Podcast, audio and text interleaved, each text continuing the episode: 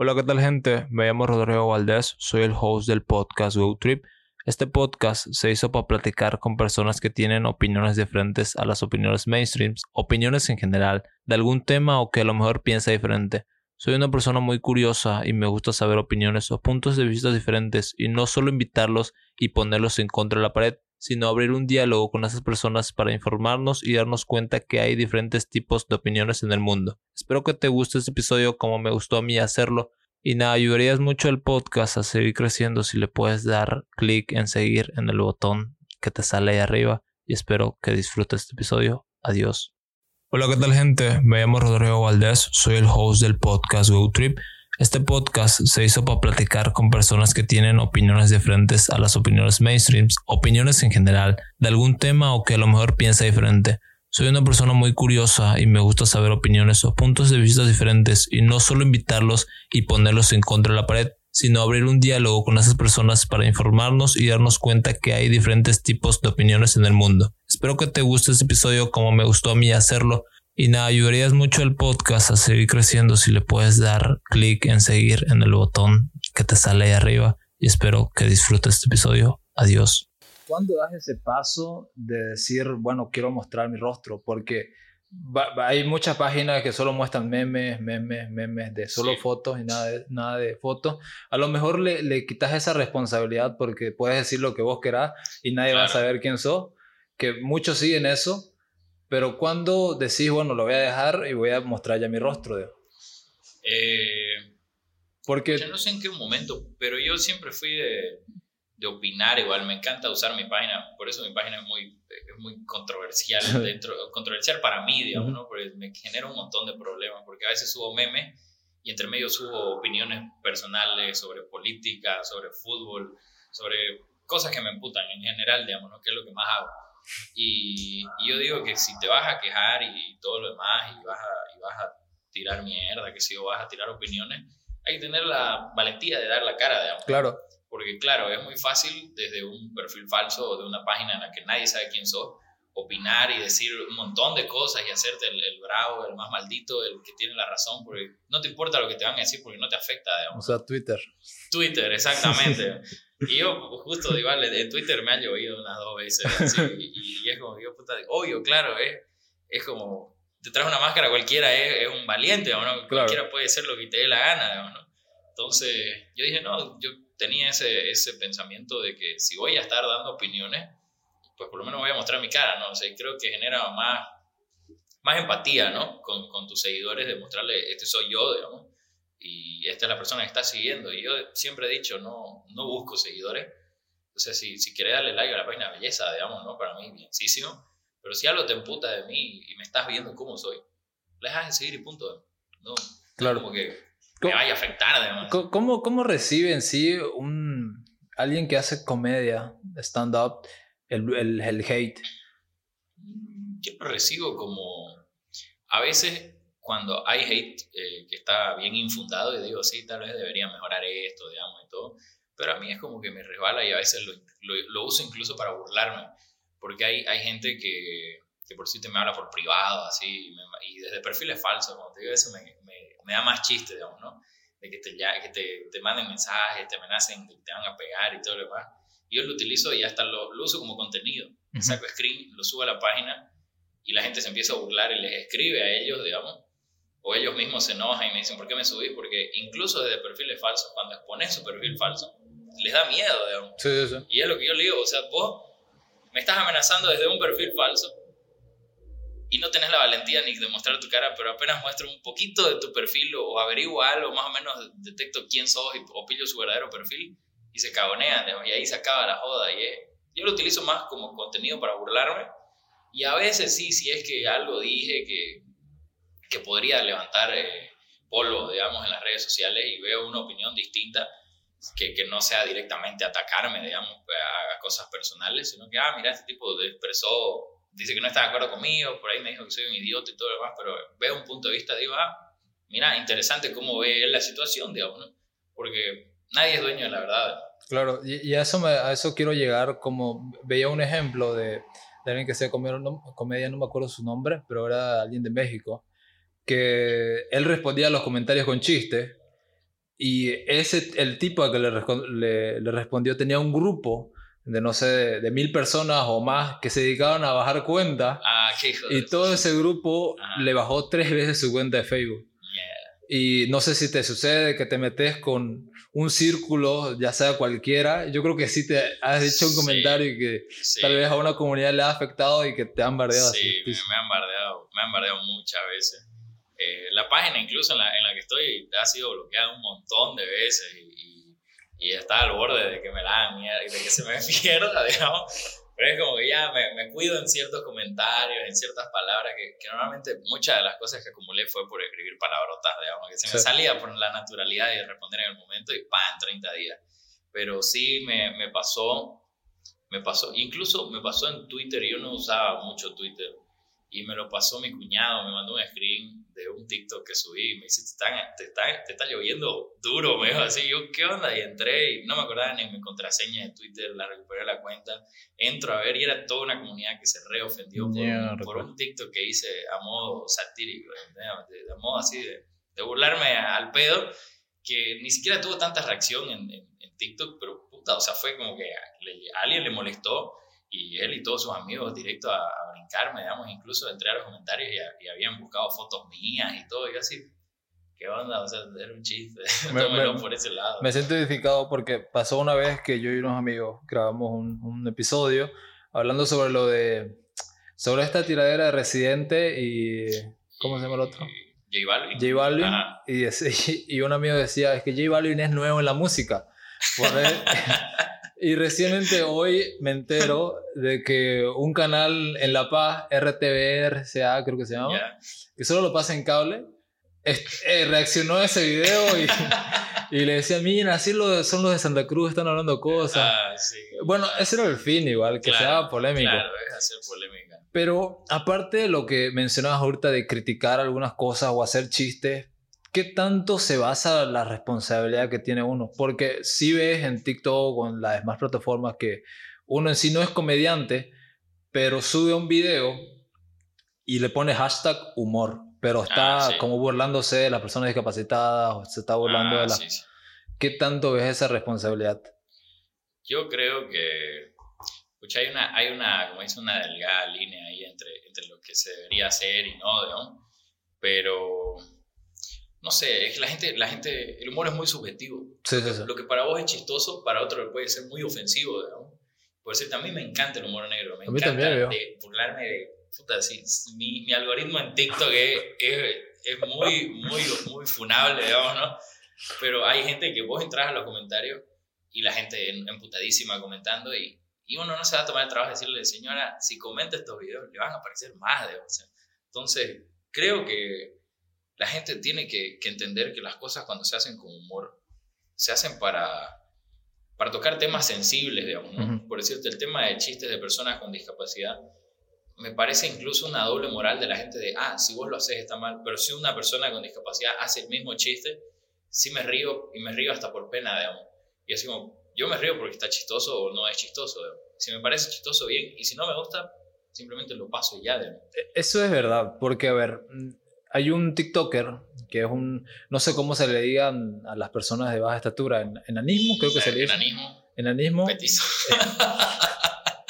Y siempre le hacen, eh, le hacen burla, no burla, sino hacen como do- dúo, Ah, dúo, eh, que lo ocultan, Ah. lo que le hacen, lo que sea. sí, Pero, y, pero si vas al perfil de, de ese, no, dice, está bien, estoy lucrando con eso, con la imagen, me invitan a varios lugares a, a hacer Exacto. shows. Y algo que tengo muy ejemplo es que ahora hay, no sé si puedo decir libertad o no, porque lo ves a Gaspi, lo ves Ah, a Adrián sí. Marcelo Ah, haciendo chistes Sí. con enanos, haciendo chistes con lo que sea, haciendo en la calle, besándose, decir palabrotas. sí, Y hay, hay un círculo que lo odia, pero hay otro círculo que lo ama que lo ama y lo defiende a muerte. que, o sea, que lo ama y lo defiende. Y, y ese, ese círculo, no sé si no había antes, pero estaba oculto, o sea, Sí, no se mostraba. no se mostraba y, y esa es la, la maravilla de las redes sociales que te terminas encontrando con gente y por el mismo algoritmo te terminas encontrando con gente que le gusta lo mismo que a vos Exacto. y, le, y te empieza a mostrar cosas que te gustan y hasta se forman comunidades, ¿no? Ya, ya cuando el tipo es súper famoso como Gaspi, digamos, ya tiene una comunidad de gente que, lo apoya y lo protege, digamos, es como que tiene su grupo de Facebook y más huevadas de, hey, le están queriendo tomar la página y todo el mundo entra a darle like a todos sus videos para subir su rating. Y puta, ya. Eso es lo que, lo que uno apunta, digamos, ¿no? Que tengas una comunidad que, que te apoye en las burreras que haces y que ya haya, que viene a ser tu público, digamos, ¿no? Que en el tema del stand-up, por decirte, hay, hay gente que que, que, anda bardeando cosas así de, ah, no, que no me gusta el humor de este tipo, que, que, la comedia está malísima a nivel Bolivia, y es como que si no te gusta la comedia que hace él, anda a mirar a otro, digamos. Y ya mientras te vas creando una imagen, digamos, por cierto, ya hay gente que sabe que yo hago chistes incorrectos. Y vienen y me miran, tengo gente, eh, tengo un público, no te digo fijo, pero bien recurrente, que vienen por lo menos de tres shows que hago, vienen a dos, o se saltan una semana y es súper interesante, digamos, porque es como me dicen, ah, me gusta el humor que haces vos. Entonces, por eso te vengo a ver a vos. Entonces, es lo mismo, como te gusta, te gusta el género reggaetón, vas a ir a ver un concierto de reggaetón. Pero es como si te gusta el rock, no vas a ir a escuchar a Yankee y quejarte de que su música es una mierda. Entonces, ¿para qué pagaste el concierto? Obviamente que le ibas a pasar mal. Claro. hay, otra, hay otra artista que leía que el año pasado, de hecho, eh, hay un artista, se orinó en la cara de, de un seguidor, no sé si lo viste. Y el chico, wow. Y decían que era Paulina Rubio. No, pero nadie, o sea, para los que estaban ahí no lo veían mal, lo adoraban que haga eso. Fue como lo máximo. Ojalá yo fuera el con la cara ahí, digamos. Exacto. Pero, ¿y qué, qué, tanto se puede distorsionar eso? Es lo que estábamos hablando ahorita, de que si ves a TikTokers o, o en sí el TikTok ha cambiado demasiado muchas cosas porque han surgido como creadores que no sé si decirlo, no conocían eso, pero han puesto, esta es la forma correcta de hacer esto y así debería ser, y varias gente lo ha apoyado y no sé si ha distorsionado eso. Se distorsiona mucho, o sea, es como que... Eh, estás intentando imponer un punto de vista y eso yo creo que es lo peor porque estás cortando la libertad de expresión de la gente. Obviamente hay gente que se puede tirar una barrabasada muy mala, digamos, pero ahí está lo complicado de la comedia. ¿Dónde trazas la línea? O sea, ¿dónde está bien, dónde está mal? Y eso es muy subjetivo. Por ejemplo, sí, perdón que te interrumpa, pero sí creo, o bueno, que el show que hacen en el Arenal o en el Parque Urbano, no sé si se denomina como comedia, porque hacen chistes vulgares, se podría decir, chistes fuera de línea, que transforman y le, hacen conocer a la gente que esto es comedia, esto es reír, esto es chiste. Claro. Pero si vas a un show de comedia, a un stand-up, no entendés, porque decís esto no es comedia, pero en realidad eso es comedia. Sí. El stand-up es comedia. Si querés saber qué es comedia, tenés que ir a un show de stand-up. Claro, eh, es como que hay muchos tipos de comedia, ¿no? O sea, tenés, tenés la, la, la forma stand-up, digamos, sí. que, que como dice su nombre, un tipo ahí parado que va a hacer comedia. Y por cierto, lo, lo del Arenal yo lo considero más como un tipo de comedia de sketch, porque ellos ya tienen preparado una rutina y, y, aparecen varios personajes, digamos, porque normalmente interactúan entre ellos. Alguno sale disfrazado, normalmente siempre sale uno de, de, fresco, digamos, o sale un tipo de falta que es lo que le encanta a la gente. Y sale, ¿Por qué, obvio? No sé, eh, a la gente le gusta. Y hay, por ejemplo, gente que, que dice que eso está mal que no, que eso es burlarse, pero justamente eso es lo divertido de la comedia. Hablar lo que pensás, pero no decir por miedo, y decir, puta, ese tipo lo dijo, y lo dijo de una manera tan chistosa, así, tal cual como yo lo quería decir, pero no me animé, y es chistoso ver que alguien se anima a hacerlo, y en público, entonces, el, esa mezcla de lo que te da chiste y al mismo tiempo te incomoda, hay ese punto ahí donde la comedia se pone buena. Entonces, lo que hacen tal vez en el Arenal, por decirte, sí, es comedia, pero es comedia tipo sketch, ¿no? Lo que, hacemos nosotros es estándar. A la mayoría de la, de la población cruceña le atrae más los sketches que puede ver en TikTok. le, encantan mucho los sketches a la gente. Eh, eso es lo, lo, bueno y, y, lo, y, lo, malo del, del tema de hacer stand-up. Lo malo es que la gente viene con otra idea. Porque aquí la gente está acostumbrada a ver sketch. Entonces llega, mira el escenario y dice, pucho, pero no hay ni escenografía. Y voy a decir, no necesito escenografía. Yo te voy a yo con lo que te cuento te lo vas a ir a imaginar la situación, que eso es lo, lo más difícil del estándar. Hacer que la gente te siga la historia, se meta en, la huevada que le estás contando, porque vos le contás experiencias propias o un chiste que se te ocurrió. Entonces hay gente que viene con una idea y, y no le gusta o se siente defraudada porque es como que te digan, te voy a llevar a comer una hamburguesa, pero te llevan a comer postre. Pues ya estaba deseando una hamburguesa salada, todo, grasa y demás, y ahí te topabas con que, ah, no, solo invitaron torta. Ah, pucha, me hizo una mala idea, entonces pasa eso y, y lo, lo bueno, eso es lo malo, pero lo bueno es que está surgiendo, es algo nuevo, una nueva propuesta de, comedia que le lanzamos a la gente, porque sí, ya, ya lleva un, buen tiempo, pero es lo nuevo que se está imponiendo y muchos, muchos actores ya se están, no te digo cambiando, pero hacen las dos cosas. Hacen sketch y también se están, están incursionando en hacer comedia estándar. Y es muy bueno eso. y ya en, en- en el trasfondo, o sea, como, ¿cómo se dice? O sea, un contexto es que en Santa Cruz el sketch eh, es lo primero que hubo en comedia. Claro, está Chaplin. Está Chaplin Show que lleva, ¿cuánto? Treinta y pico años en el negocio y, Sí, y llenan funciones todos los fines de semana. Todos o los sea, fines de semana. tienen, tienen cada, cada temporada un nuevo show y llenan funciones y, y es lo que durante treinta y pico años les ha funcionado. Entonces, hay gente que dice, no, que el sketch y eso de vestirse de cholita y burlarse de, de las diferentes clases sociales está mal. Bueno, si está mal, ¿cómo es que llevan 30 años en el negocio y, y- y les va muy bien, digamos? Y han ido creciendo incluso, porque empezó como un teatrito, ¿no? Y ahorita ya full lujo, aire acondicionado, sillas de, de- de nivel, te sirven comida, todo. Pero a lo mejor era lo que hay a su momento.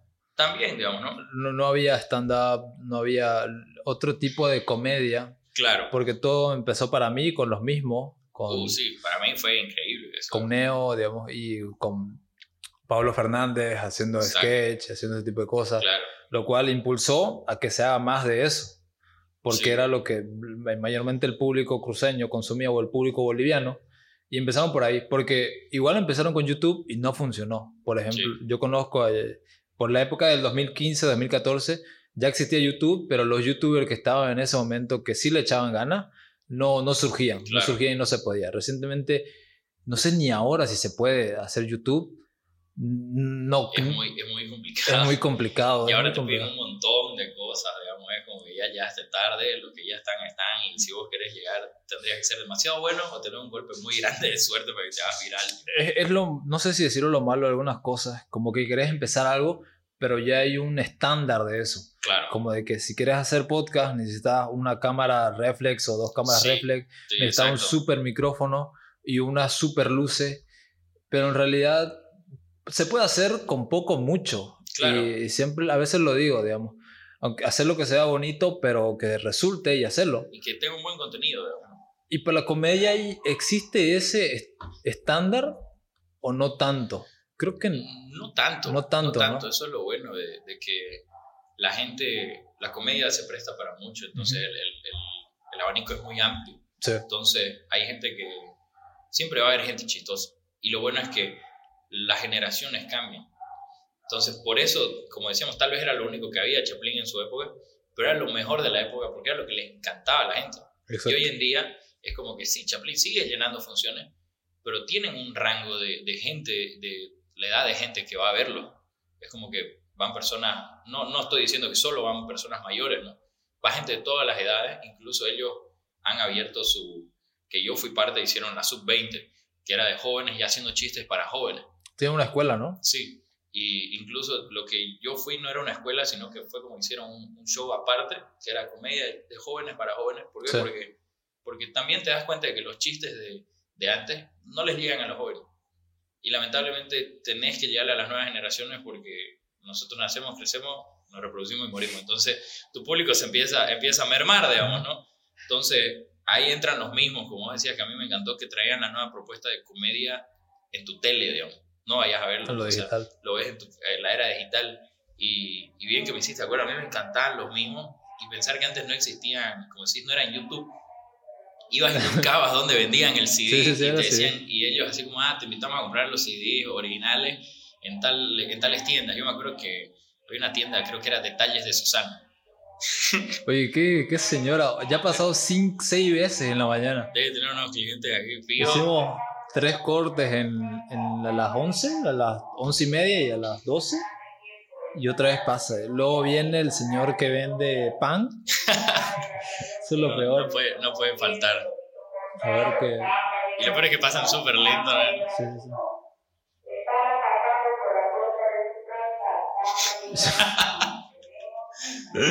Solo en Latinoamérica. Vamos a hacer. Ya, desde este minuto se corta. Pero hablando de eso, hablando de lo que ha cambiado, por ejemplo, no puedes irte a La Paz o a Cochabamba a contar el mismo chiste que lo que Ah, contás aquí, claro. porque es un público muy Es un- distinto. Es un público muy distinto y probablemente no vuelva si hago el mismo chiste. Pero con la cultura hay al- algo que ver, Sí, sí, mucho, mucho que ver. Por decirte. Aparte de los chistes, aparte de lo que vas a contar. los chistes, la es gente. como que la gente se desempeña en otro, en otro ambiente, digamos, ¿no? Por decirte, aquí el, el humor de los mismos no, nos cae de. Incluso los mismos llegaron a pegar en el occidente también. Pero Sí, sí. es de acuerdo al, al estilo de vida que se lleva acá. Entonces, es como que ellos, ah, siempre la, la burla, por decirte, de- del clefero, de, no es el mismo que el de allá, digamos, ¿no? Es que sé yo, que los chistes de calor aquí y demás y esto, entonces es otro ambiente, la, la, la joda en Santa Cruz, y es diferente la vida social también en, en- el occidente. Entonces, ellos hacen chistes de acuerdo a lo que la gran mayoría ha vivido, digamos. Ok. Entonces, es como que ellos se identifican, ah, sí, todo nos pasó eso de changuito, digamos, ¿no? Y nosotros aquí, ah, sí, eso es algo súper normal de cuando yo era pelado, digamos. Entonces, por eso hay ese choque a veces cultural de, de que vos te lanzas un chiste y dicen, no, eso yo nunca lo hice en mi infancia, digamos. Y es lo mismo que ellos digan, ah, yo hice esto en mi juventud yo no tengo ni idea de qué me estás hablando, hermano. O sea, eso no es normal para mí. Entonces, no te pega, porque el, chiste de la comedia es que te identifiqué y te rías, digamos, ¿no? Por ejemplo, aquí le dicen plátano, ya le dicen postre. Le dicen ¿A postre. qué al le dicen postre? ¿El plátano? El plátano, o sea, como plátano. así entero, postre. Yo siempre me río con, con lo que le dicen pastel a la empanada. y así, porque siempre me decían, ah, ¿querés pastel? Y yo así, no, no estoy con ganas de nada dulce. Yo, no, pastel de queso. Yo, yo, un puto un pastel de queso, digamos, idiota, me trae esto es una empanada soplada, viejo. Dale, huevada.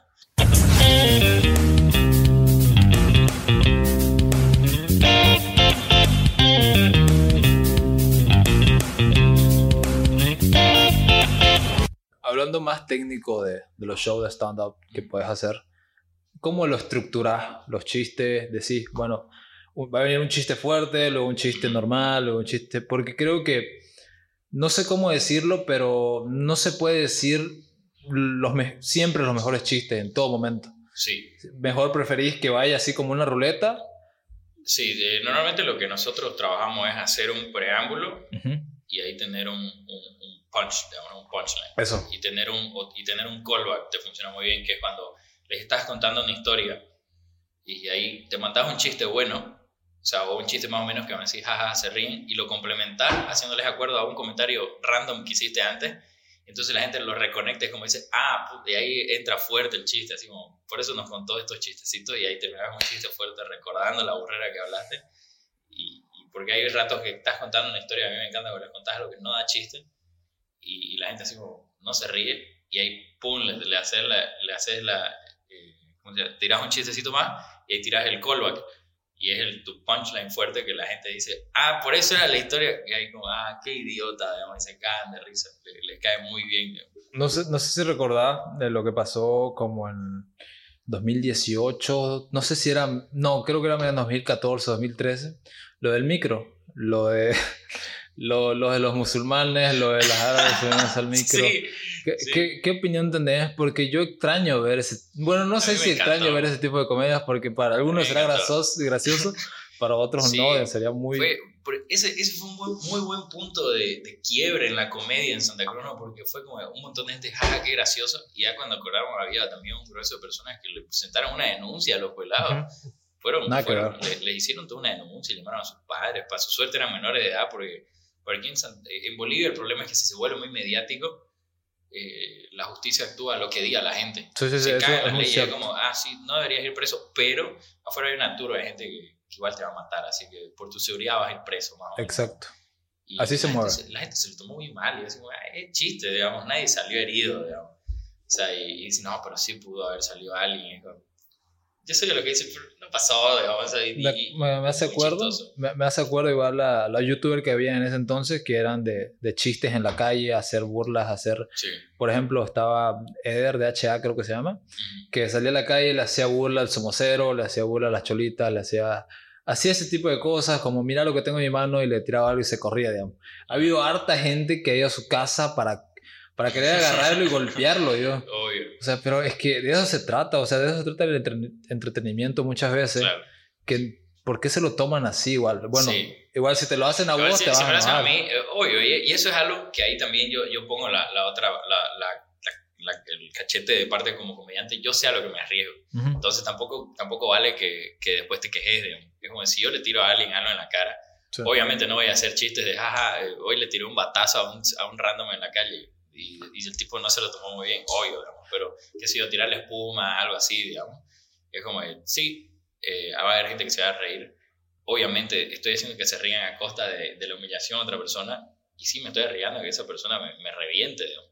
Entonces, si yo sé a lo que me estoy metiendo, después tampoco vale que yo salga, ah, vinieron a mi casa a pegarme, que nada que ver, ¿no? O sea, supiste a lo que te metiste, digamos. Claro. También hay que saber bancársela, digamos, como comediante y pedir las respectivas disculpas si es que amerita, digamos. Y si vas a joder a alguien, tenés que saber que esa persona no se lo va a tomar tan bien como vos, digamos. Oye, pero sí, sí he visto un gran cambio en la forma de hacer las cosas improvisadas o hacer las formas porque saben que eso te va a agradar a vos hacerlo y le va a agradar a un público en sí. Claro. Porque me acuerdo, veía un show que lo pasaban en la noche, que era esto igual de México, que donde el tipo fue, no fue a entrevistar, sino se fue oculta, en cámara oculta, a un lugar en donde rentaban niños para demostrarle al público lo que pasaba en ese, en ese lugar, en ese entonces. Ajá, Otro, ot- eh, otro show que tenía donde fue a anunciar, digamos, eso. ajá. Se atrevió a hacer eso, otro fue a, ver- a decir, bueno, voy a pasar tiempo en la calle, digamos.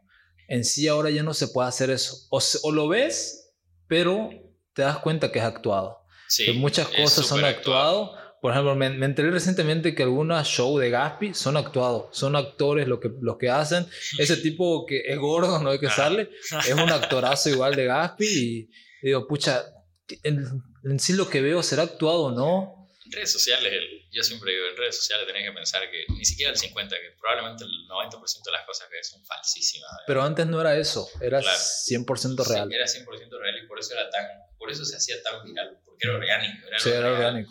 Y, y las reacciones eran reales y, y el miedo y el empute o las risas eran de verdad reales, digamos. Sí. No que hoy en día te das al tiro que, que fingido o cosas así de, ah, cámara oculta, pero estás súper cerca, digamos. Ay, no se dio cuenta y hay un pendejo allá a medio metro, digamos.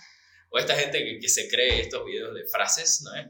Ay, perdón, no puedo decir. pero ¿Cuál no. frase? Estos videos de eh, la molestaban, pero no sabían que la empleada en realidad era la dueña del Ah, ya. edificio. No, sí, sí, Es como sí. que sí, se tratan de dar un mensaje, pero al mismo tiempo están jugando, saben ellos que ese video va a haber gente, no quiero decir idiota, pero se lo van a creer y van a decir, sí, siempre hay gente así, que no sé qué, qué tipo, qué mala persona, digamos. Señora, están actuando. Bueno, están intentando dar un mensaje. Pero es lo que dijiste, Ah. señora, son, Ajá. son personas mayores que no saben qué es, qué es el actuado en sí, porque Sí. no ven la escenografía, no ven nada de eso, no ven que en todos los videos sale la misma persona. Son el tipo de gente que mira caso cerrado y piensa que es real. Y Exacto. dice, ay, sí, el otro día había un juicio. No, señora, eh, caso cerrado es actuado. No, porque la doctora Polo tiene un título de mierda. O sea, igual tengo título, hago chiste. Pero, pero a, veces, a veces molesta eso, porque sabes que están jugando con la inocencia de esas personas. Exacto. Porque dicen, ah, se encontró mil dólares o que la vida es fácil. Y hacen un video que de la vida es fácil, la vida es amor y todo ese tipo de cosas. Y hay personas que se van a creer eso y van a creer de que si voy a este supermercado y hago esto me van a regalar plata o no. Exacto. En cuando no es así, no, no funciona tanto así. No me acuerdo que Badaboom, por ejemplo, es un claro ejemplo que todo es actuado y que va de Ajá. caída su contenido Sí. Que la, la mayoría de las personas están yendo, pero tanto lo que vemos en redes sociales la- va de, decayendo todo lo que vemos. Y, y hay gente que, que juega con eso, ¿no? Y porque se dieron cuenta que es una fórmula que a mi parecer cualquiera lo puede hacer. Podríamos vos y yo eh, idear un guion y decir, hagamos esto fingido porque a la gente le encanta el amarillismo y conseguir un montón de seguidores en base a un video que se hace viral de, qué sé yo, detengo un asalto y luego perdono al ladrón, digamos. Sí. Y entonces es como la gente, sí, eso es lo que hay que hacer y, y podemos incluso hacerlo como que yo casualmente lo agarré y lo estoy filmando y la gente va a decir, ah, súper viral este video y demás. Pero a mi parecer y a mi conciencia yo diría, estoy vendiéndole una falsedad a la gente y, y es, una, y es muy bajo. O sea, jugar con, con, con el pensamiento de la gente, venderle una mentira, porque incluso les está vendiendo una imagen falsa de quién sos. Sí. Y esa gente después va a decir, sí, este tipo una vez ayudó de más huevadas y después en un asalto yo no me voy a meter, digamos, en la vida real, digamos, o sea, Totalmente. Y me hiciste acuerdo a varios creadores que hacen eso de que le doy un millón de, de- bueno, excepto MrBeast, Ese, ese está loco. Pero le doy plata a la gente indigente y es su amigazo de, de su vecino Ah. y le da al indigente. digamos. Pero hablando de eso, mencionaste sobre la fama, sobre que si haces algo viral tenés que estar preparado para que mucha gente venga Sí, o te apoye, o te amenace, o te diga cualquier cosa, exactamente. pero ya tenés que estar preparado antes, porque de eso se trata eh, del entretenimiento y, es- y ganar vis- visibilidad. Y es, y es el, como decíamos antes, es el- uno de los riesgos de, de mostrarte, digamos, ¿no? públicamente. Que la gente siempre, o sea, siempre va a haber gente que no le vas a gustar de entrada. Así como este tipo, ya sea por envidia o porque realmente no le gusta el tipo de humor que haces. digamos. Por ejemplo, qué sé yo, yo puedo hacer un humor súper oscuro y va a haber gente que es súper divertido y me puedo tirar un chiste sobre... Yo siempre, yo siempre me burlo, por ejemplo, de estas dos personas. Eh, por decirte, los grupos que son pro aborto, que es un tema muy difícil, muy duro, es como que no te puedes burlar de eso. Pero ellos sí se burlan. no podía faltar el picolecero. No podía faltar el picolecero.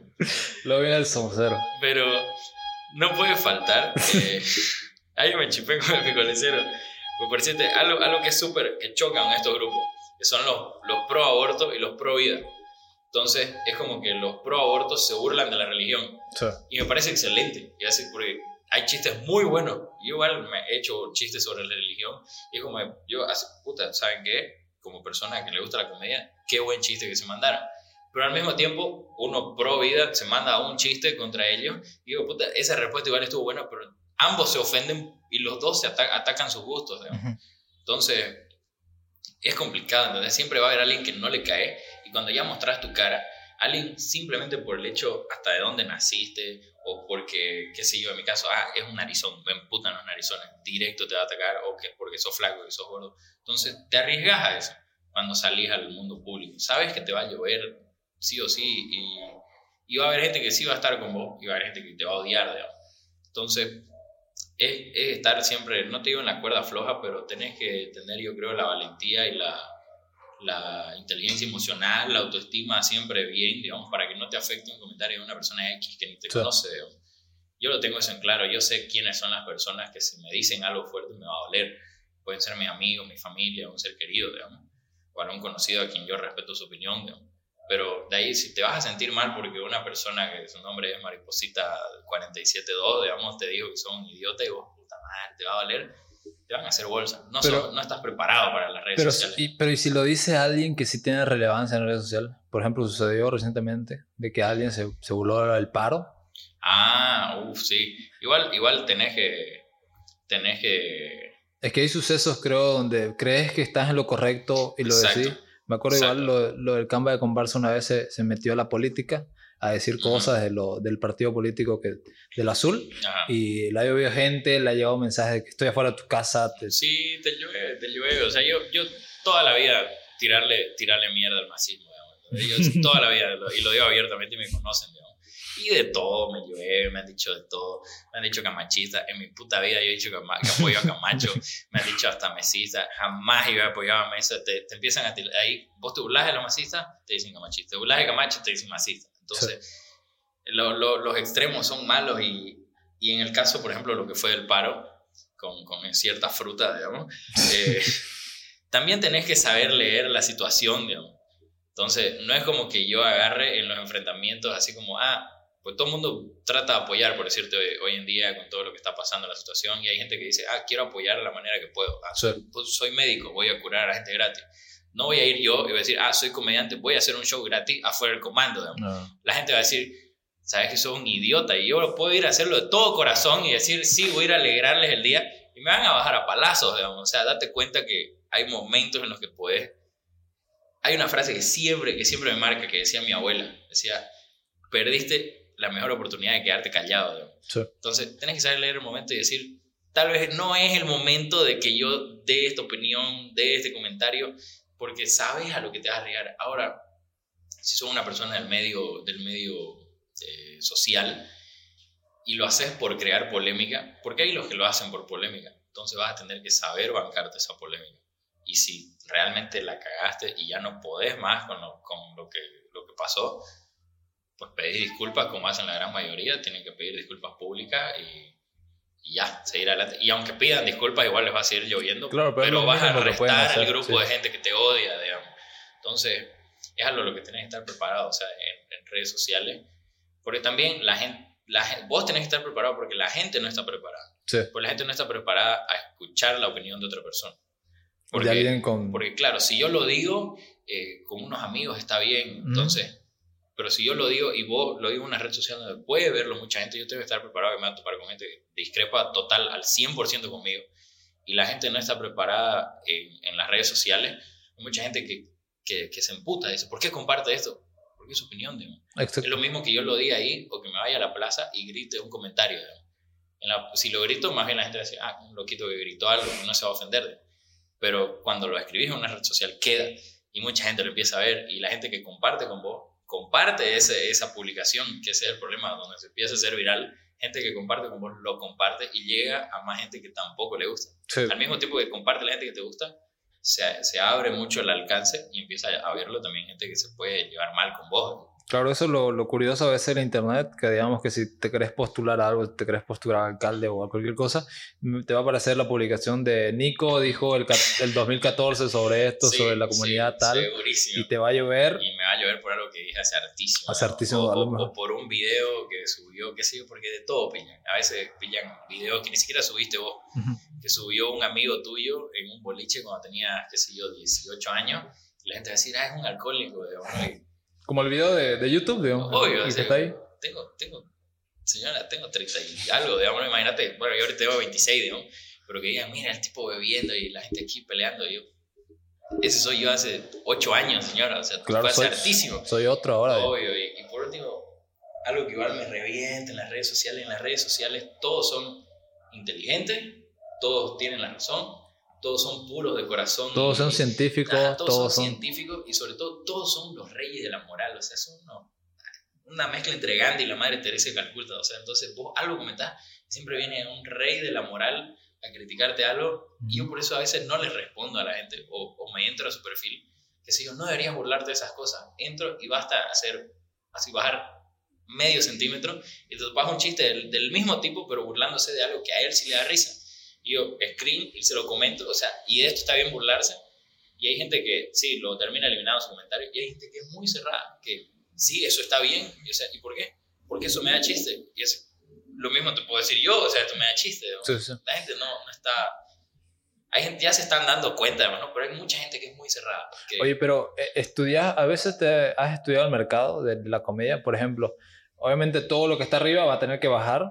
claro, Ahora se ve mucho de esto de ponerle sinónimos de, de personas edgy, bait, eh, Ujú. pop, digamos, ¿no? que suben para los memes. claro. Y eso ya existía en Estados Unidos, que ha tenido que Sí. bajar a México, que ha tenido que bajar a Colombia y ahora toca a Bolivia, de que no, eso es bait, por ejemplo. O sea, Ah. es una broma, pero de mentira. Claro. Y mucha gente se lo cree. Y a veces gente eh, que habla en serio y en los comentarios dicen, espero que sea bait, espero que sea bait, espero Sí. que sea bait. Y yo a veces sucede eso, de que veo una publicación sobre alguien defendiendo a un homicida o a un asesino, como lo, lo que salió en la serie de Jeffrey Dahmer, diciendo Ajá. que me creo Jeffrey Dahmer, digamos. Ajá. Y yo veo digo, a ver, vamos a ver qué perfil tiene, que ajá. un piolín o un escudo de Marvel, O un Dragon Ball. un Dragon Ball, anime, mejor siempre no le tomo atención, Ajá. a lo mejor es un niño de 12 que no Sí. sabe en sí lo que está es- escribiendo. sí. Así que es válido si lo Es dice. válido si lo dice, pero al mismo tiempo. eh, Y, y por último, si lo dice alguien de verdad, digo, Ujú. Es tu opinión. Y es lo que yo siempre, lo que yo siempre le contesto a la gente. A mí igual me encanta trolearlo y todo, porque como te digo, le respondo algo mejor. La gente se ríe, escribe, lo subo y se caen de risa de él y se termina yendo. digamos. Sí. Se termina bloqueando y mejor para mí, se fue. digamos. Pero también lo que yo digo es, si te molesta mi opinión, de esa era la idea, digamos estoy dando mi opinión, o sea, y me estoy abriendo a que, o sea, para que, para que exista diálogo entre las personas, Debe haber te en tenés que, ambas partes están arriesgándose a ser criticadas y a que su punto de vista sea invalidado por el otro. Entonces, si yo me arriesgo a dar una opinión, sé que va a haber gente que no comparte conmigo y me va a tratar de idiota y todo, y al mismo tiempo yo le puedo decir lo mismo. Claro. Entonces, eso es lo chistoso de la gente, de la doble moral de yo te critico, pero no te atrevas a criticarme. Y eso es algo con lo que siempre discuto con la gente. Sí, me parece perfecto, no te gusta, me encanta. Yo puedo de la misma manera, así como me insultaste, decir que sos un idiota, digamos, por lo que estás compartiendo, pero bien por tu comentario. No, te tiran todo un argumento así. Claro, y, eso mayormente sucede y eh, es válido porque es como las ideas, digamos, si vas a un lugar y pones esta idea, mucha gente va a estar en contra de vos, pero va a haber gente que sí va a estar de acuerdo. Y así suceden las grandes ideas, así funciona todo. Hablando sobre lo que mencionaste ahorita, sobre exponer o decir chiste, ¿tenés antes un filtro de a quién decírselo o a quién probárselo a alguien que sea totalmente serio? Y si le hace reír a él, me va a hacer reír a mí y supuestamente le va a hacer reír a otra gente. Mm, la verdad que no. Ya sé como que lo... Tal vez si pruebo algún chiste alguna vez, lo hago con mi corteja, digamos, ¿no? Le digo, oye, ¿vos crees que esto da chiste o pesa mucho, digamos? Así, ¿Vos crees que esto va a caer muy pesado? Y es como, ah, sí, puede ser, digamos, no, no, no me genera tanto chiste, mi corteja es súper seria. Entonces, como, sí, yo creo que se van a reír, digamos. Entonces, eh, a veces pero pero normalmente yo, igual así como que analizo y por decirte, algo que siempre hago, llego, cuando llego a un lugar donde voy a hacer un show, yo miro al tipo de gente que está. Pues por decirte, llego a un lugar y veo gente, me ha pasado. ¿Ya tenés estudiada la gente? Ajá, no, no quiero sonar de estereotipar gente, pero sí, los estereotipos son muy, muy acertados. Son muy acertados, eso es verdad. O sea, no puedes decir soy único porque es, es 000 como probable que sí sea verdad. Son excepciones lejísimas, pero sí es cierto. Como de que ves a alguien desarreglado o alguien con otro color de pelo y ya puedes como encasillarlo en algo, digamos. Te puedes dar cuenta. Sí, te das cuenta al tiro. Entonces, ponerle que una vez me tocaba hacer un show y llegué y habían dos mesas, pero así de cinco mesas, de cinco personas cada una, ya eran diez, o sea, era un grupo más o menos grande de personas así que tenían arriba de 50 años. Y así. Público difícil. Sas, o sea, puta, ¿de qué les voy a hablar? O sea, yo hoy venía a hablar de, de, Yo dije, de entrada no puedo hacer ni un chiste de religión. De entrada, no puedo ni, ni idea, me van, a, me van a odiar, digamos por lo conservador. Por lo conservador, digamos, porque, y porque se, se notaba que eran señores y señoras que, que, la gran mayoría de personas adultas ya de la tercera, personas de la tercera edad en Santa Cruz, sabes que son devotos a alguna religión, sí o sí, son muy pocos los que dicen, no, yo no creo en nada. Entonces yo de entrada dije, probablemente sean religiosos, voy a tachar este chiste. Igual llegas a un boliche, por decirte, y la gente está muy elegante, entonces sabes que no puedes mandarte chistes muy, muy cochinos, digamos, o cosas así ya si llegas a un lugar que la gente está más desacomodada, la ves más suelta, el, boliche es un lugar más under, sabes que puedes hacer bromas de sexo, puedes hablar de, de, temas actuales y demás, y ves que son muy jóvenes, sabes que se van a reír de ciertas cosas. Como también hay, hay veces que, que, me tocó una mesa de, pelados que tenían 18 años. Y yo no me doy cuenta, yo todavía me siento joven, tengo 26, pero son 8 años de diferencia de otra, otra generación. Y por decirte, yo hago algún chiste y es como yo por poco y, ah, boomer, digamos, ¿no? Así que qué malazo tu Pero tal vez, a lo mejor sea lo que te dije, que su perspectiva de comedia sea otra. Es distinto, exacto. y a lo mejor su comedia sea chafa. Ajá, y sea, y sea una comedia de mierda para mí, pero para ellos es como que mi comedia es una mierda y lo que ellos ven es lo máximo. Entonces toca, toca adaptarte, ver cómo llegarle, qué sé yo. Porque si no te convertís en el típico viejo de mierda, en mis tiempos esto da chiste, ¿no? O sea, y ustedes no saben lo que es verdadera comedia, así como lo que te dicen esto no es verdadera música. Entonces, tienes que saber que va a llegar un momento en el que si no te adaptás, no te actualizás, y aunque te adaptes y te actualices, tu público va a ser uno y no te vas a poder siempre adaptar a, a, todo. Por decirte, hay comediantes que me encantan, que ya tienen sus cincuenta y pico. ¿Cómo? Ellos, como David Chappell, creo que ya tiene 50. Sí, sí, sí. Él ni idea va a hacer chiste o comedia para chicos de 18. No. No les llega. No les llega. Él sabe cuál es su público, gente entre los 30 y los 50, o sea, de 30 en adelante. Son gente que ya se va a reír de esas cosas porque es su generación. Pero él así que si, si se pone a querer hacer chistes sobre TikTok, él va a contar su perspectiva de, no lo entiendo y un chico que está en el público va a decir, ah, típico viejo que no entiende las redes sociales, no le va a causar gracia. Pero va a haber uno de 30 acá, no sé, risa al lado de, ah, sí, yo tampoco lo entiendo, digamos, ¿no? Me siento tan identificado. Y es, y es ahí la complicación, digamos, ¿no? De, de actualizarte. Cuando, cuando ves al público, en, más o menos, ¿en qué ves y cómo...? Porque tenés un tiempo, ¿no? Sí. ¿Cómo lo, cron, ah, ¿Lo cronometras? Cronometras el tiempo. Cuando estoy arriba, Cuando estás arriba. soy pésimo para cronometrar Te Me- te acabas rápido. no, me, me odian. me paso del tiempo. Me odian los otros comediantes en eso. Yo siempre les digo, puta, háganme señales con flash. Ujú. Porque, porque a mí el tiempo, yo no tengo idea cuando estoy arriba. No, no, no miro mi reloj, no nada. Y hay veces que yo lo siento que pasa volando y me dicen, oye, te dimos, te dimos 15 minutos y le tiraste 25. Y así, puta, qué puta, mil disculpas. Y, y había otro esperando en línea. digamos. Porque tenés algo preparado como para finalizarlo. Claro, claro, y tenés que tirarle. Y a veces es como que yo, ah, como te decía, ¿no? Que, ah, prueba este chiste y me voy por este lado. Y entonces prueba este otro, ah, le gustó esto. Y agarro a veces, agarro incluso chistes de un material que conté en otra, en otra situación o improviso. A mí me encanta improvisar. Entonces improviso, ah, le gustó este chiste. Y que si yo, pan, se me ilumina algo, les cuento eso. Y ah, ¿qué les estaba contando? Ah, sí, retomo la línea para llegar al chiste final. Termino y ahí me dicen, puta, te, te recontraadelantaste, o sea, te recontrapasaste con el tiempo. Y yo, Sí. mil disculpas. Entonces, algo que ya he probado es que me hagan luces.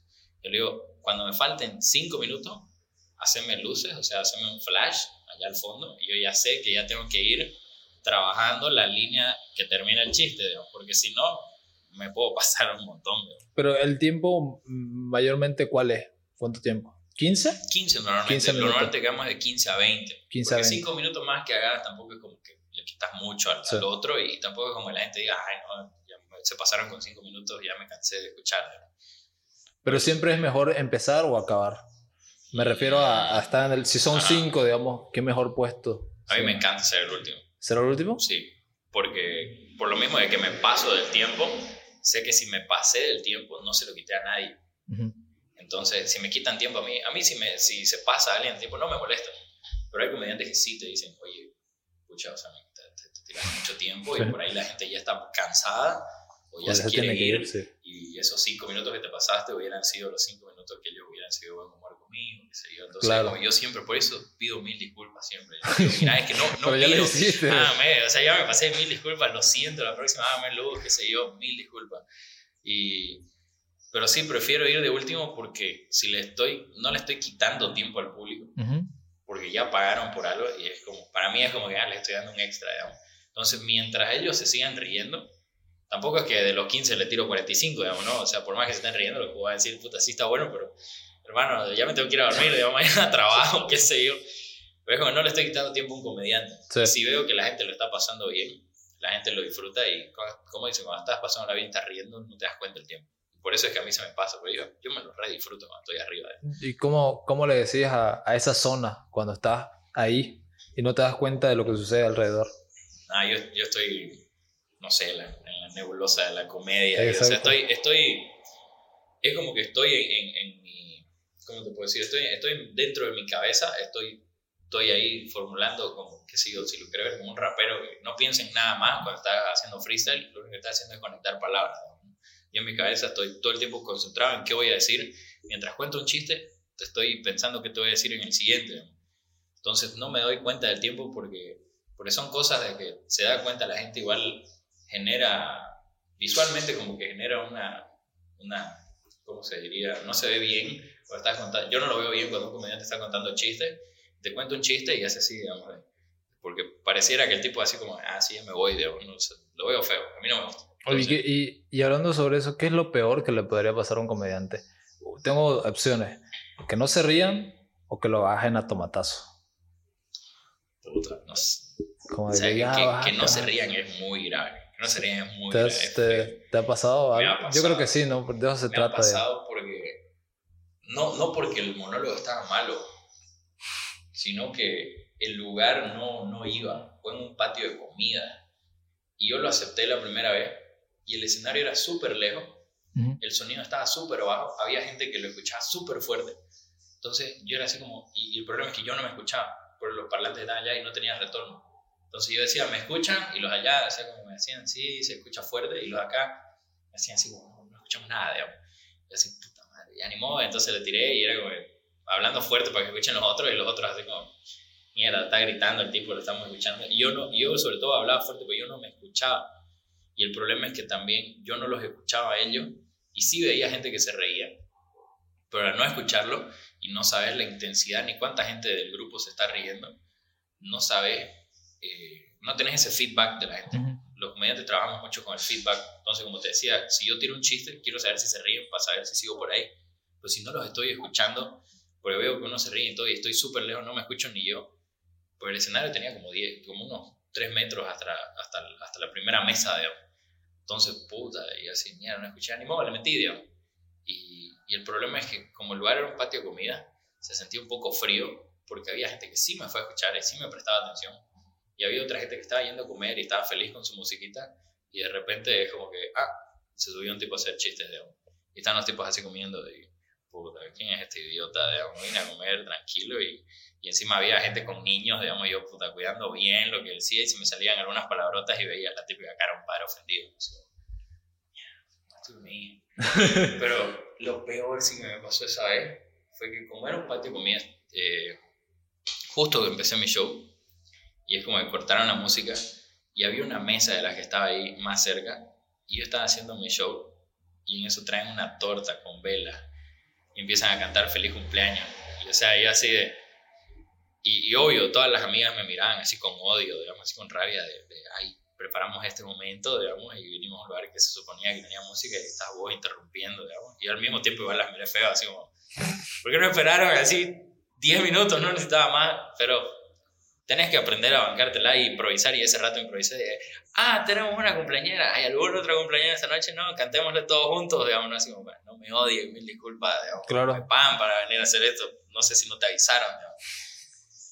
Y, y eso, o sea, el, problema de, de, estar tan lejos de la gente y, y, que no era tal vez el lugar adecuado, porque la gente, sí, digamos, sí me encantaba, me gustaba el lugar y todo, pero sí tal vez se sentía frío porque había gente que no sabía a qué que pensaba que estaba yendo a comer tranquilo, con música, y de ahí, pan, te cambian y, y, y, es como que les chocaba eso. ¿Y cuando, cuando tenés que abrir a alguien, igual te reciben bien o te dicen quién es, quién es Nico? Yo, yo vine a ver eh, a Pablo Osorio, digamos. No, no, o sea, me reciben bien, la, la gente, la gente sabe, digamos, porque en los artes te avisan, ¿no? va a haber un host, va a haber el que abre, qué sé yo, va a haber un, un intermedio, qué sé yo, te ponen la grilla de los comediantes.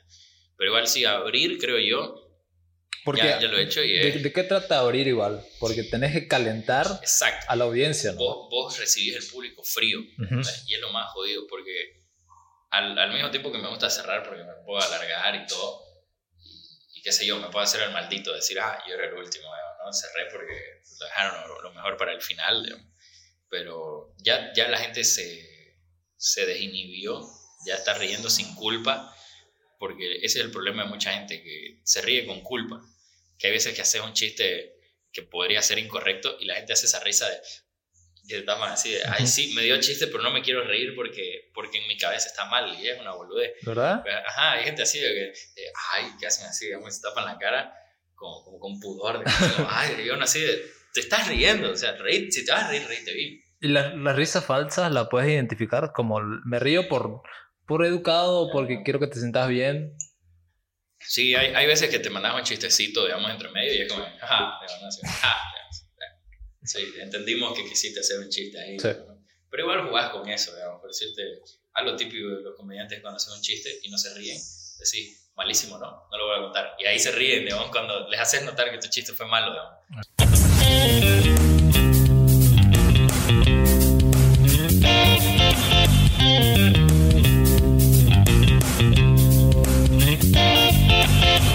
Pero hablando sobre los shows, si tenés algo más pensado en hacer, no sé si querés, no sé si igual te pueda gustar la actuación o hacer cualquier otro tipo de cosa. Sí, sí, me, me encanta. Desde colegio, desde colegio yo siempre vi que me gustaban las artes escénicas.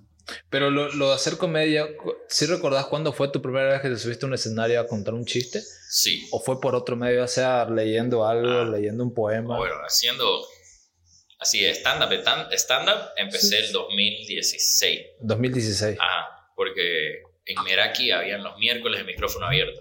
Y yo soy el típico cojudo de, del grupo de amigos que no se calla y siempre está hablando ¿Y te subiste? Y sí, y era con mis amigos, me dijeron, me mandaron la publicación y me dijeron, oye, vos que tanto nos costás huevadas en los juntes y que yo soy muy repetitivo, a veces cuento 10 veces la misma historia, pero siempre la cuento distinto y igual se ríen. Y con eso me joden mis amigos, me dijeron, ¿por qué no vas y te probás, digamos? Uh -huh. Fui, me probé, salió más o menos, para no decir que fue una basura, digamos, Pero ya, me, lo intenté. Y ahí no me volví a subir a un escenario de stand-up un año, exactamente un año después, en la misma fecha que creo que fue abril, no me acuerdo bien, la tengo por ahí la imagen, hicieron el Comic Con en Meraki, que era un concurso de comedia, de, de stand-up. Y me fue súper bien, llegué a la final incluso, y, de ahí ya no paré. De ahí ¿Qué, qué, el hilo. había un jurado. su- Sí, su- había un jurado. ¿Y qué, cómo califica el jurado a la comedia? Ni idea. No sé, es, es complicado, yo creo ser mejor sea por, por- comedia. ¿no? por la audiencia, si se ríe o no. Al principio era por los 50%, 50% era la audiencia. Ujú. eh, podías votar. Y, y bueno, yo- a, a mí harta gente me iba a ver, digamos, ¿no? En ese entonces, y, y el otro 50% lo, lo calificaba el jurado. Ya para la final era 100% jurado. Entonces, ya ahí cuáles son los, los ¿cómo se dice? Los parámetros, ni idea cuáles van a ser los parámetros. Pues no, yo no sabría cómo calificar a alguien. Yo, para mí la comedia se califica chistoso y ya. A lo mejor sea por, por lo auténtico. Si es un Tal chiste vez. fresco, Sí. o sea, fresco en, en nuevo. Pero a lo mejor puede ser eso. Ha- Hablando un, un poco en sí del público que hay en Santa Cruz, Sí, yo considero que en sí, el- en su mayoría son conservadores, que Sí. están a lo habitual, a lo religioso, claro. a lo normal de que se hacía antes. Pero ¿cómo, cómo ves eso que está cambiando? eh, está cambiando bastante. Más bien ahora hay que tener cuidado con los que no son conservadores, digamos. ¿Mm? Con la gente más progresista son la gente que más tiende a ofenderse. Los libertarios. Ajá. Lo- no te digo los libertarios, más, más que todo los, los progres, digamos. Porque es como, ah, no deberías burlarte de esas cosas. Porque, por decirte, si hay alguien conservador y, y súper religioso, yo me he tirado de ese tipo de chistes y me bajo y es como, ah, pucha, ese, ese chiste que te tiraste, que cojudo, ¿no? O sea. Pero ya gente que se ofende así de verdad, siempre me ha tocado gente progre, que me, que me- la gente que me tira en Twitter son todos progres. Ah, que no se debería jugar con estos temas. Yo, no estoy jugando. Pero eso, eso, eso de, de decir, bueno, que no me afecte, digamos, ¿cuándo lo, lo decidiste? Porque hay artistas y hay cualquier tipo de, ya sea youtuber, cualquier tipo de cosas que le sucede algo polémico y dicen, ya, voy a cambiar mi contenido por, no quiero que suceda esto, digamos. No sé si te ha sucedido. Y que pierden esa autenticidad o pierden esa chispa de lo que era antes. Claro, que eso es lo que yo no, yo no quiero hacer, digamos, porque se nota el tiro, como Sí, decir, es como, este era su contenido y yo lo miraba por esto y después de que le tiraron hate, se cambió y ahora sube contenido bien Más family friendly. family friendly y es aburridísimo. Sí. Entonces, yo lo decidí porque, porque sobre todo mi grupo de amigos son muy, me, me apoyan bastante. Y es como que, pucha, ¿no? Generó mucha polémica esta huevada, sí, ¿verdad? Acá te digamos, ¿no? O sea, a la gente como a nosotros nos encanta lo que haces y si te pones a hacer algo más family friendly o algo más fresita, no vas a ser vos y no te va a salir porque sí, digamos, yo lo podría intentar, pero yo sé que, que hasta yo mismo estaría fingiendo porque sé que estaría haciendo algo que no me gusta y estaría fingiendo algo que no soy realmente. Y la gente se da cuenta. La gente se da cuenta. Por, hay, hay lo que mencionabas ahorita, a veces que hay la gente que se da cuenta que le está haciendo algo robotizado, algo memorizado, y se va a dar cuenta y pues a lo mejor diga, ah, vino preparándose de esa manera y ¿por qué me voy a reír? digamos? Claro. Eh, pierde la chispa, como decís, pierde la chispa. seguramente te ha sucedido igual de que has hecho un gran chiste y has dado un buen show que hasta el manager o hasta el dueño de ahí te ha querido abrazar y ya te dice, "Oh, bien, bien, buenísimo. No sé cómo, cómo se siente ese momento, no sé si te ha Uh, Se sucedido. siente lo máximo, es lo mejor Como del que mundo. veas a alguien que estaba arriba de vos en comedia y que te mire, wow, bien, bien ahí, digamos. Ajá. O sea, manager, no sé, comedia, pero lo, lo que son, porque en comedia todos nos conocemos, yo me considero que estamos todos al mismo nivel, los comediantes. ¿Sí? Ajá, y siempre nos damos apoyo, pues, ¿no? Pero por decirte, ayer, justo ayer, me sentí así. Para mí fue la gloria. Porque ayer terminé el show, ¿Estabas de último igual? estaba en el medio. Estabas en el Estaba medio. Ya, ok. Y terminé el show y me dice la dueña del lugar, me dice, oye, vos habías sido súper chistoso, ¿no? Me dijo. Y, y yo así como, ah, me lo dijo, medio- yo dije, me lo dije así, me va, así como, como un comentario nada más. Y ahí me dijo, no, oye, qué buen show que te mandaste, estuvo increíble, no sé qué más. Se siente fabuloso. obvio, y Ley le, le habló a otro de los socios y dijo, ay, Ley, que no sé qué. Mi estimado, qué buen show, que no sé qué. Y ahí al, al, al mesero, así como, ¿qué estás tomando? Y así como, ah, no, ya no estoy tomando nada, digamos, ¿no? Y, no, no, pedite, o sea, lo que querrás, no sé qué, qué buenísimo, me empezó a preguntar de todo, que cómo lo sé, cómo lo escribí, o sea, que me interesa, que es súper perspicaz, que no sé qué huevada, y así.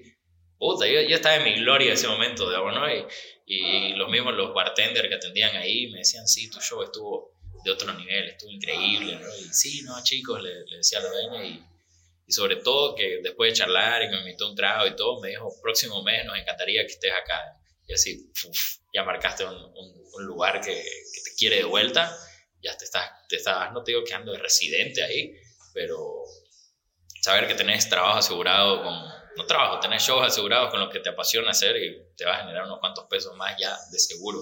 Qué full, viejo, debe sentirse fantástico. Mm. Hay algo que, que se ve mucho en, en cada país y en cada sociedad de que te dicen, si querés triunfar, tenés que ir a este lugar. Si querés triunfar, tenés que irte a la capital, por ejemplo. Mm. En cambio, Bolivia, Santa Cruz no es la capital, pero sí. se dice mucho que si querés triunfar y que tener éxito, tenés que irte a Santa Cruz. Sí. ¿Qué tan cierto podría ser eso? Y en la comedia más que todo, o en el mundo del, entretenimiento. En el mundo del entretenimiento creo que sí es real aquí en Santa Cruz, que es la, la sede, llamámoslo así, de, de, de la comedia. No te digo la comedia, pero sí es lo que más está creciendo. Aquí el stand-up está creciendo un montón. En La Paz sé que igual está creciendo, pero aquí se está creciendo a pasos agigantados. Hay gente que, que está tomando clases, hay nuevos comediantes. El año pasado vi que hicieron varios cursos ahí de, de, parte de comedia Los Anillos, también de media comedia, ahí en Atuja, y te podría decir que más de una veintena de gente se ha graduado, o sea, de, no te digo un título técnico, ¿no? Pero sí hicieron unas clases porque les interesa, digamos. Y de ellos incluso ya he hecho show con al menos, con al menos cuatro de los nuevos, y sí, hay, hay talento, hay, hay, hay muy buenos que están surgiendo, y eso es bueno de que, de que se amplíe, ¿no? El, el, en mi, en mi, punto de vista me parece increíble que haya más comediantes, porque cualquier otra persona te diría, no, mientras somos menos, mejor, ¿no? porque vamos a abarcar todos los espacios y demás. Para mí me parece que es mejor cuando haya, y, y, ni siquiera lo veo como competencia, sino más bien como inspiración de, ah, este le está yendo bien y es más nuevo que yo, y tiene más seguidores o tiene más, más vistas en, en sus redes sociales. Eso más bien a mí me inspira no como competencia, sino de, yo también debería hacerlo, yo estoy más tiempo en esto, me considero bueno y incluso le, le, le hablas, digamos, para quedar en un show. Pero se ve eso, viejo, o sea, de que hay gente que mira tu hombro y no le gusta que estés ahí arriba, digamos. A veces sí se siente un poco. Como que yo estuve en la academia más de 10 años y como que vos estás subiendo tan rápido, digamos. Yo a tu edad no estaba todo, ahí. Digamos. Hay de todo, ¿no? Hay de todo. Pero sí se siente un poco a veces de, de no te digo preferencias o cosas así, sino de, de, de, comentarios a veces, ah, sí, estuvo, estuvo mejor que, que algunos shows, digamos, ¿no? Que, sí. que, no te terminan de dar un, un, cumplido porque tampoco quieren dártelo, digamos. Es como, bien podría decir, puta, la rompiste, estuvo increíble, sino que, ah, sí, estuvo bien. Y te das cuenta de que no te lo quiere decir solo porque porque no le da la gana, sí. de, no, le, no se quiere, no, te, no quiere darte el gusto de, de, que salga de su boca que lo hiciste bien. Porque hay, hay muchas cosas que en sí ya están cerradas en un círculo, como elitismo, como de que si no perteneces o si no haces esto, no perteneces aquí. Sí. No sé cómo se manejaría, pero tocaste un tema sobre el talento. Si en sí puedes nacer con el talento de hacer reír a alguien o es mm. práctica totalmente. Yo, yo considero de, así conscientemente de que un claro ejemplo es Franco Escamilla, -huh. que a lo mejor sí tenga talento para hacer comedia. Yo creo que es talento. Honestamente, creo que hay las dos cosas, ¿no? Podés practicar y todo, pero hay, hay tres cosas en realidad. Hay gente que nace con talento, hay gente que lo trabaja hasta que le sale, pero el problema es que cuando lo trabajas mucho no es algo que te sale natural. Sí. Entonces puedes preparar un muy buen guion, un muy buen monólogo, te lo sabes de memoria, lo lanzas de la manera más fría posible si quieres y la gente se ríe porque está bien estructurado y demás. Pero ahí es como que le decís, ya, dame otro show. Y ahí el tipo te va a decir, pucha, necesito mínimamente un mes, dos meses para volver a escribir esto. Y es alguien que no te puede, no te puede salir así fácil. ¿no? Y el problema de esa gente que sí, estudia mucho y le mete y todo, si, si, si algo no sale según el plan, están cagados, ¿no? porque no tienen esa capacidad de improvisación. Uh -huh. Todo tiene que salir de acuerdo al plan. Entonces, ponerle que alguien les grita algo en el show, digamos. Sí. Ellos, ah, porque normalmente un, un comediante se la seguiría, le responde o le agradece, pero es como, ah, no está en el plan, voy a seguir con el guion, digamos. Pues si no se ríen del guion, se empieza a sentir incómodo y se empieza a notar mucho. Fucha, y te bajan y ahí. te ¿o? bajan. Y ahora, ¿Qué, qué es mejor? la tercera, Sí. y con esto hay talento, hay el que trabaja mucho y también hay gente que, que realmente es lo contrario al talento, nace con un antitalento que realmente hay gente no me da chiste. Hay gente que no sé cómo explicarlo, hay gente que no tiene gracia.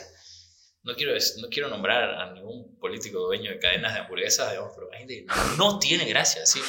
Lo intenta, hace lo que puede y no te, no te saca una risa, por Sí. más que lo haga, ¿sí?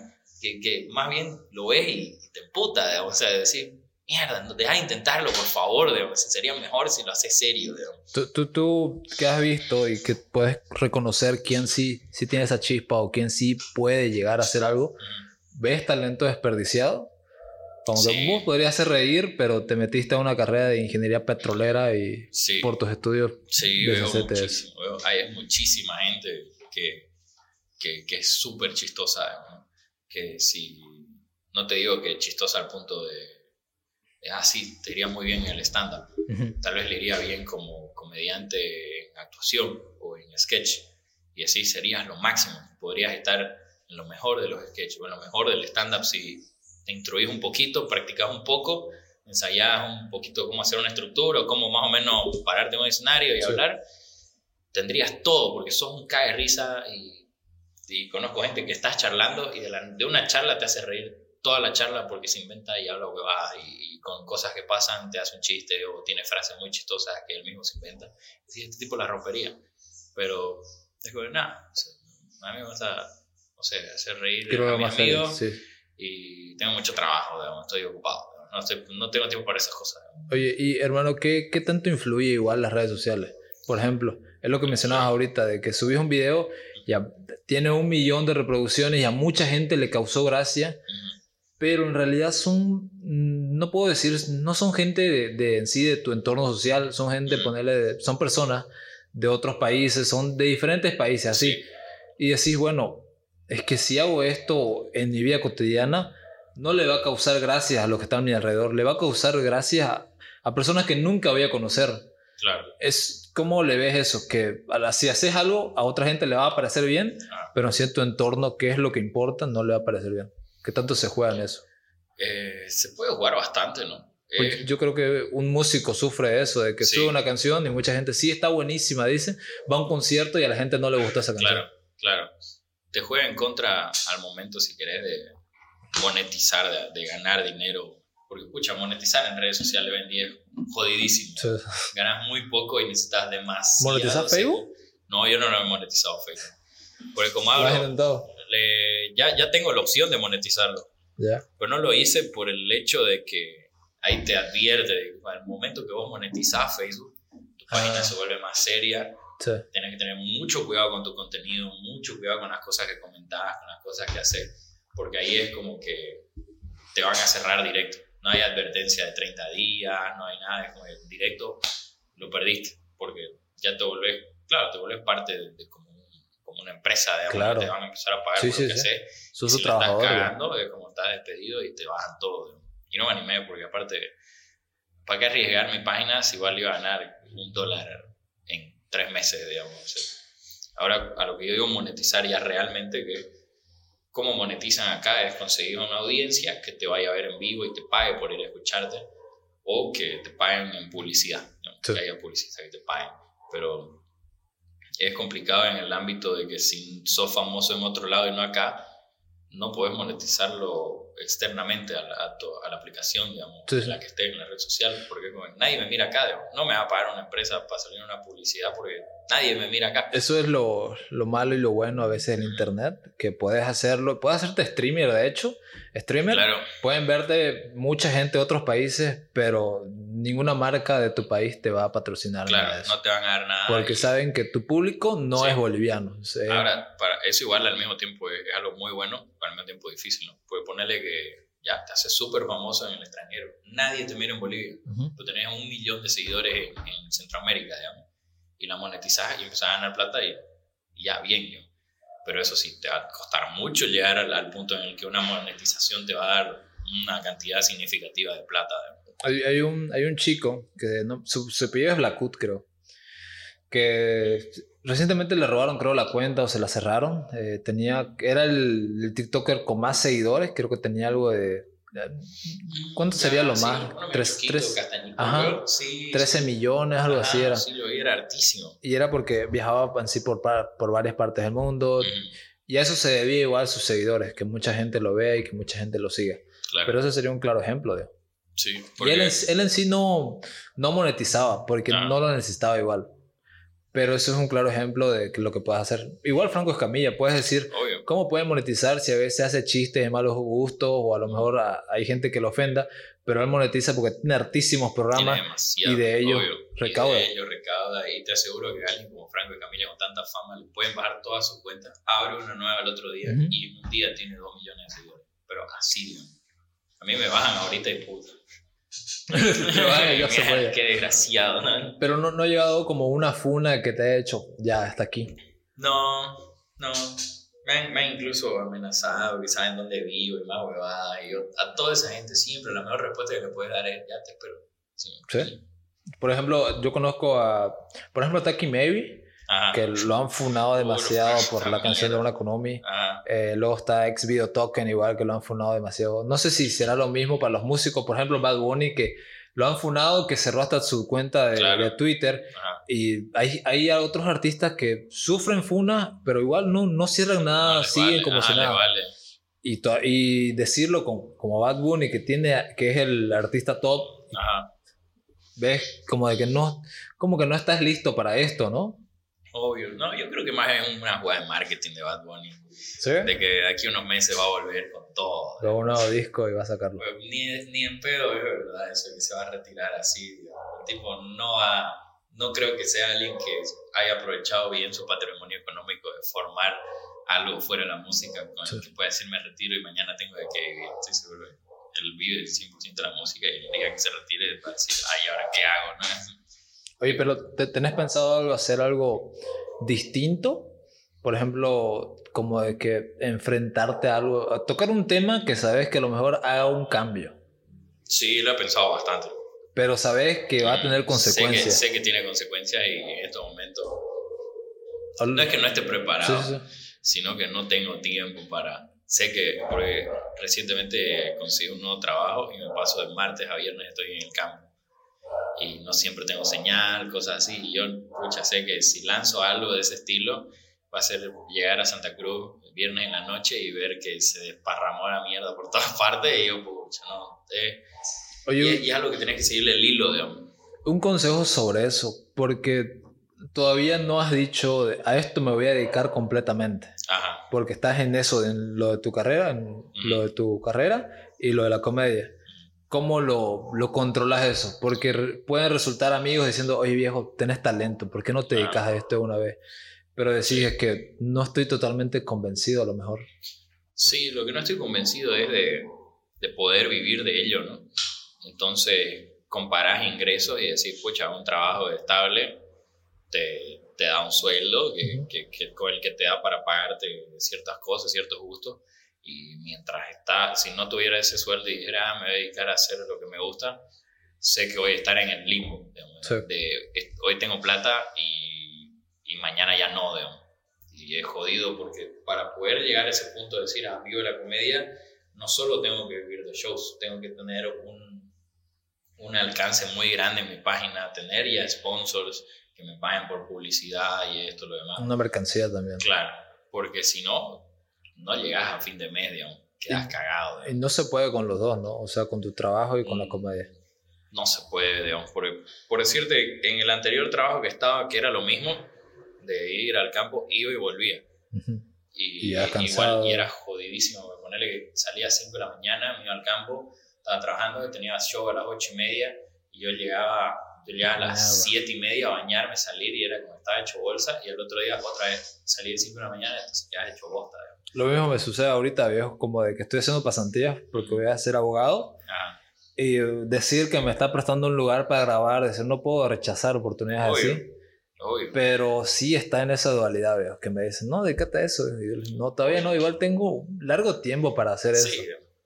Y hay una frase que, que me dijo un amigo que me encanta, porque sí, un amigo me dijo, oye, pero vos deberías dedicarte a brincarle con ganas, a meterle publicidad, porque por todo lo que yo tengo en mi página es orgánico. Nunca le he pagado un peso de publicidad. Okay. Entonces me dice, si vos le pagaras, le darías, no sé qué más. Eso es cierto. darías. Y yo, pucha, ¿por qué que sí? Pero, nada, o sea, tengo, prefiero un trabajo ahorita que me está pagando muy bien, le digo, porque sí, me, me han dado un trabajo con muy buena paga. Entonces, con eso puedo comprarme ciertas cosas. E incluso, le digo, el problema es ese. Necesita, la publicidad se necesita plata para pagarla. Entonces, llegas a esa, ¿cómo se llama? A esta paradoja de, de necesito, eh, quiero hacer lo que me gusta, pero no tengo plata. Y ahora hago algo para tener plata, pero porque tengo plata ya no tengo tiempo para hacer lo que me gusta. Y este amigo me dijo, sí, ya sé que ya conseguiste un trabajo. Y la frase es, un trabajo real puede matar sueños reales. Eso es. Y yo, uff, tienes razón. Ahorita ya yendo para acabar, puedes decir en el medio del entretenimiento, ¿dónde crees que sí se puede ganar? Yo digo en los sketches porque es lo que veo más y donde veo ya sea apoyo del restaurante dándole la comida, ya sea invitándole algo, ya sea, por ejemplo, ahí está, que una vez fui a comprar eh, unos auriculares, Ajá, Irish Computer se llama creo, ajá. y, y veía a, a TikToker haciendo TikTok y le decía, ¿y qué le dan? ¿Le pagamos? Le decía, o le damos productos o le pagamos. Y veo sí que ahí sí se puede. Porque ahí en otros países se puede vivir de lo que sea en el mundo, en el mundo del entretenimiento. Puede ser podcaster, puede ser youtuber, puede ser streamer y sí te va a ir bien. ¿Dónde creerías vos que está? Yo creo que la clave en realidad está en la versatilidad. Que puedas ser alguien que hace stand-up, eh, Sí, ¿no? que, que, que te hace igual TikToks, digamos, ¿no? Pero no puedes decir, ah, yo hago stand-up y no soy alguien que hace TikToks. Cagaste, digamos, pero necesitan que, que sepas manejar tus redes. Entonces, que hagas stand-up, e incluso algo tan simple como saber editar, que agarras videos de tus stand-up, haces cortos, los empezás a subir a tus redes, generar contenido, porque el éxito está en tener una buena base de, de- de público que te genere consumo a, a tu contenido como stand-upero, a tu contenido como redes sociales, porque esa gente es la que vos vas, con ese, sobre todo redes sociales es lo que importa, tener un buen alcance en redes sociales, porque eso es lo, esa es tu carta de presentación con cualquier empresa. Porque de nada me sirve que vaya un empresario y diga, sí, tu stand-up es buenísimo, me hiciste reír toda la noche. Yo le diga, ah, sí, me encantaría que hagamos un trato eh, de intercambio por dinero. Y me va a decir, mira, sos súper chistoso, pero hoy día vine al show 50 personas. Sí. No hago nada con esto. Necesito que vos me mostres a cuánto puedes llegar. Y que yo en base a eso te diga, ah, te pago esto o te ofrezco esto. Y, y hay carreras en sí donde es todo o nada. Por ejemplo, eh, sí puedes ver que Franco Escamilla está en todas partes, comediante, youtuber, tiene varios programas. Pero la otra vez escuchaba que él decía de que aquí, en México, si, si querés meterte al mundo de la actuación, es solo actuación. No te van a aceptar en ningún otro lado. Sí. Porque hay gente que puede decir, soy influencer, soy youtuber, soy esto, esto, esto. Pero lo primordial, soy conductor de televisión. Y ahí dicen, ah, conductor de televisión, genial, genial. Y por eso te reconocen. No te reconocen por hacer comedia, no te reconocen por hacer Exacto. influencer.